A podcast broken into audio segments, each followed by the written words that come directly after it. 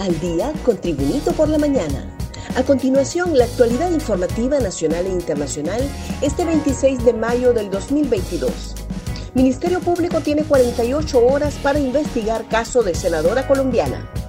El portavoz del Ministerio Público, Carlos Morazán, informó que ya fue recibido el expediente del caso de la senadora Piedad Córdoba en la Fiscalía contra el Crimen Organizado.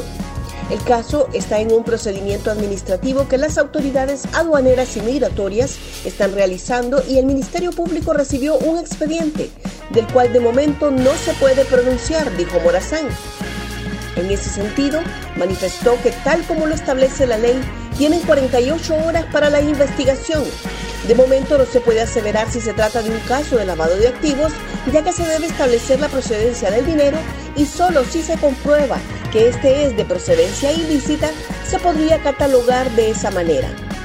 Imagen de Berta Cáceres aparecerá en el billete de 200 lempiras.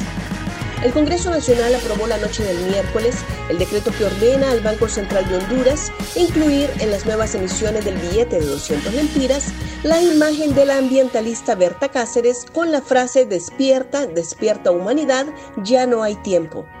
Agregar la imagen de Berta Cáceres en el billete de 200 lempiras fue la sugerencia del diputado de Libre, Harry Dixon, en el proyecto que propone elevar a Berta Cáceres como heroína nacional. Solicitan incautación de bienes del Tigre Bonía. El Ministerio Público presentó acción de privación de dominio en contra de los bienes del extraditado excomisionado general director de la Policía Nacional, Juan Carlos Bonilla Valladares, alias el Tigre Bonía, se trata de una residencia en Lomas de Toncontín de Comayagüela, Francisco Morazán. Una hacienda de 50 manzanas, equivalente a 350 mil metros cuadrados, en la aldea Las Ánimas, Danlí El Paraíso. Un lote de terreno en Ciudad Jardín, Choloma Cortés. Tres vehículos de lujo y nueve cuentas bancarias, que de acuerdo a las diligencias de la Unidad Fiscal de Apoyo al Proceso de Depuración Policial y la Agencia Técnica de Investigación Criminal, no tienen lícita procedencia. Un repaso al mundo con las noticias internacionales y Tribunito por la mañana. Seis hondureños perecen en accidente de carretera en México.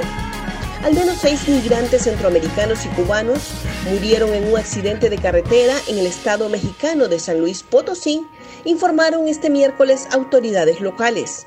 El siniestro ocurrió cerca del municipio de Mexquitic de Carmona, unos 440 kilómetros al norte de la Ciudad de México, cuando un autobús de pasajeros cayó en un barranco, reportó Protección Civil de San Luis Potosí en su cuenta de la red social de Facebook. Los fallecidos fueron cuatro mujeres y dos hombres, todos ellos inmigrantes de Honduras, El Salvador y Cuba, detalló la dependencia. Más noticias nacionales con Tribunito por la Mañana. Sin seguridad dejan bienes manejados por la OADI. Las empresas de seguridad que le brindaban los servicios de resguardo a los bienes manejados por la Oficina Administradora de Bienes Incautados o AVI declinaron sus servicios ante la falta de pago, lo cual acumula una millonaria deuda que heredó la actual administración. Lo anterior lo confirmó el titular de la OADI, Jorge González, quien además lamentó lo ocurrido y afirmó que por los momentos la deuda con las empresas de seguridad la considera impagable desde el punto de vista del presupuesto que tienen.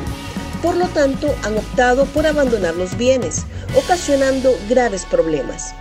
Hoy continúan lluvias débiles y fuertes en el territorio nacional. Continúa la convergencia de viento y humedad proveniente desde el Mar Caribe y el Océano Pacífico, que generan precipitaciones débiles a moderadas ocasionalmente, acompañadas de actividad eléctrica en la mayor parte del territorio nacional. Ese fue el pronóstico que dio para este jueves el Centro Nacional de Estudios Atmosféricos, Oceanográficos y Sísmicos de la Comisión Permanente de Contingencias. Gracias por tu atención. Tribunito por la Mañana te invita a estar atento a su próximo boletín informativo.